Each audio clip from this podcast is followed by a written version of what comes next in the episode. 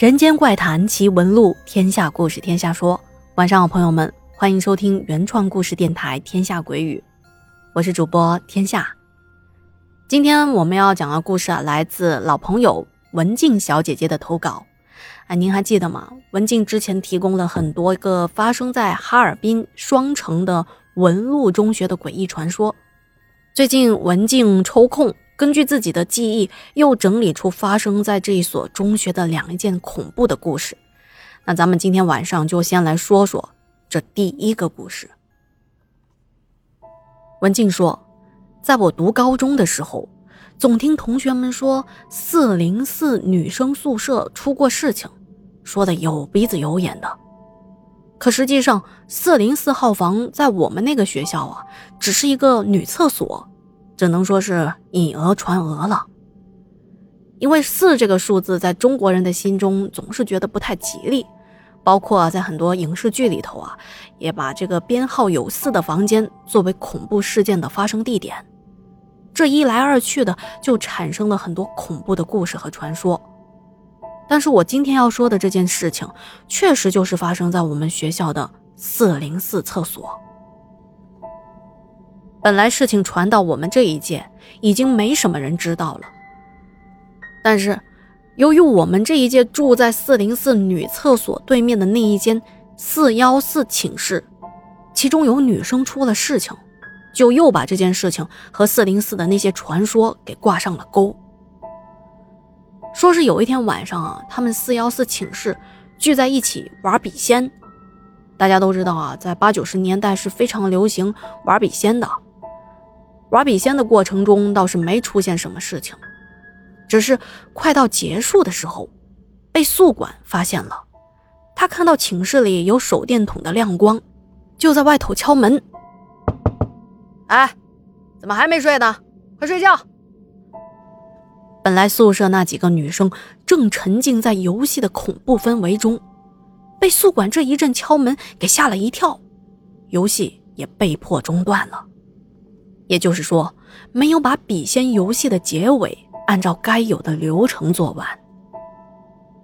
当天晚上，水房附近的好几个寝室正睡觉呢，突然听到了走廊里传来一声尖锐的女生的尖叫，大家都被吓醒了，赶忙跑了出去，就看到四幺四的寝室的一个女同学坐在地上瑟瑟发抖。有热心的同学就过去询问她情况，那女孩就说起了自己刚才看到的可怕的一幕，说她半夜上完厕所去旁边的水房洗手的时候，当时水房没有开灯，都这么晚了，她也觉得不会有人在里头。可是她一进门，却看到一个穿着白裙的女孩在水槽边上洗衣服。洗衣服本来没什么嘛，可是接下来他却发现不对劲儿了，因为他感觉水房里安静的可怕。那女孩洗衣服却是一点流水的声音都没有，而且揉搓衣服怎么一点声响都没有呢？更可怕的是，那上厕所的女生看到，女孩洗的是带血的衣服。手部动作非常的机械，他就在那儿一直洗啊洗啊，一直洗。环境这么昏暗，他也不知道自己怎么能把那些白的红的看得这么一清二楚，所以他才被吓得大叫，并且跑了出去。其他女同学听女孩这么一说，都有些害怕，但是更多的是觉得不可能。于是就想去水房确认一下。接着呢，七八个女孩结伴去到那里。进门一看，哎，哪有人洗衣服啊？就安慰那个被吓到的女生，说：“你呀，肯定是迷糊了，看错了。”大家都觉得是那个女生胆子太小了，加上可能是玩了笔仙的游戏，受到了一些心理的暗示。这件事情啊，就这样简单的过去了。可是从那天开始，四幺四的所有女生开始陆陆续续的做噩梦，什么乱七八糟的各种噩梦，没睡过一天好觉。接着，他们当中有一个人在中午的时候，就在对面四零四的女厕所，看到一个穿着红色衣服的、抱着孩子的年轻女人，在厕所里头哄孩子，给孩子喂奶。他上到厕格的时候，那女人还在呢。等他出来，抱孩子的女人就已经不在了。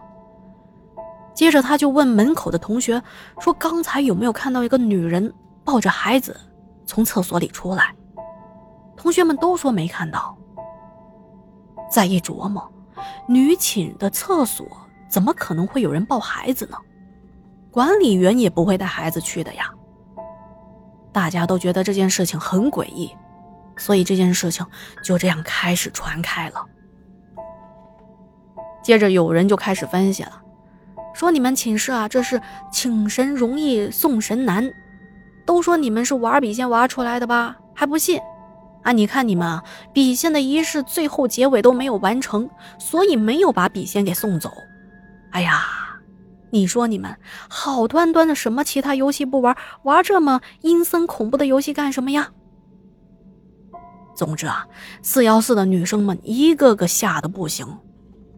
但是很多其他玩过笔仙的同学都认为这就是游戏啊，根本就是他们自己吓自己。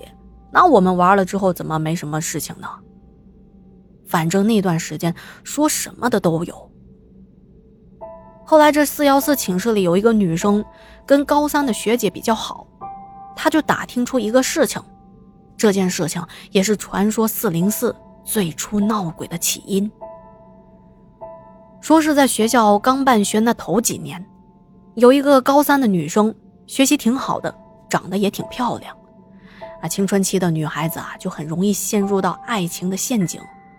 她居然爱上了自己年轻的班主任。要说女孩没成年，思想不成熟，这情有可原。可是你班主任作为一个成年的男人，作为一个教书育人的老师，这基本的道德和尺度应该得有吧？很明显，那老师啊，只顾着自己的受育。他把那女生的肚子给搞大了，你说你要是真爱那个女孩，就不能等她长大了之后再正大光明的、正正经经的跟她谈恋爱吗？更禽兽的是，那老师知道女生怀孕了，就辞职跑路了。因为我们这个学校是私立的嘛，那老师说跑就跑了，也没办法追究他。而这个女生啊，本来性格就内向。出了这么大的事情，也不敢跟家里人说。加上这女生本身是比较瘦的，在宽大的校服的遮挡下，一直快生产了，都没有人知道她怀孕。就这样，有一天晚上，她独自在这个四零四厕所把小孩生下来了。生的小孩也不知道该怎么处理，怀胎十月，又被心爱的男人抛弃。一个十几岁的孩子备受身心折磨，他觉得自己走投无路，生完小孩啊，就在这间厕所上吊死了。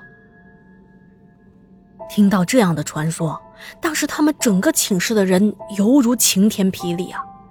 你想想，自己天天上的这间厕所，居然发生过这么恐怖的命案，那简直太可怕了。于是他们马上跟学校要求要换寝室，但是由于他们人呢没出什么事情，因为他们除了做噩梦，身体也没什么不舒服的。学校有学校的规章制度，也不是随便听上几个故事和传说就可以作为换寝室的依据的。如果大家都这么做，那学校岂不是乱套了？所以学校就没有批准他们更换宿舍的申请。而这件事情不到一个月。就不了了之了。